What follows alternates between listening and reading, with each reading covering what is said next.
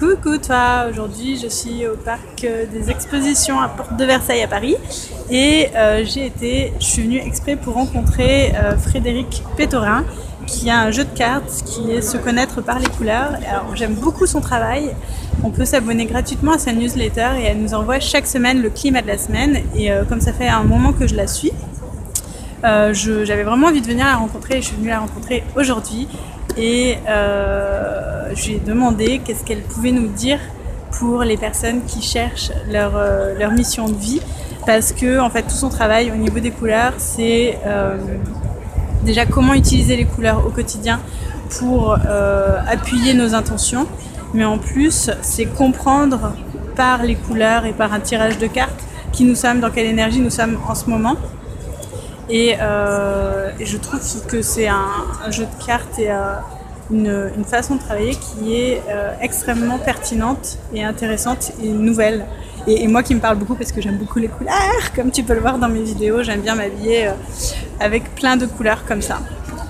Euh, voilà, donc bah écoute, je voulais juste te faire découvrir ça parce que je trouve ça trop génial euh, et que ça mérite d'être euh, connu. Donc je te fais des gros bisous, je te dis à bientôt et si tu veux toi aussi trouver ta mission de vie, tu peux cliquer sur le lien en description de la vidéo, il y a un programme de 21 jours et c'est gratuit. Gros bisous, à bientôt, ciao ciao. Un petit conseil aux personnes qui sont en recherche de leur mission de vie, en recherche d'exprimer leur authenticité, d'exprimer qui ils sont. Pour pouvoir aller dans cette euh, voie d'authenticité et dire sa vérité à soi-même, on peut déjà utiliser un tarot couleur. Pourquoi? Parce que le tarot couleur vient mettre à plat votre inconscient sur la table. Il se présente sous forme de couleurs, 44 couleurs sous forme de jeu de cartes. Et dans cette démarche de poser son inconscient sur la table, on a des réponses très concrètes avec chacune des cartes. Par exemple, là, si on ouvre ici, on a la clé marron. La clé marron sur du velours, il y a plusieurs tissus différents, des clés, des pierres précieuses.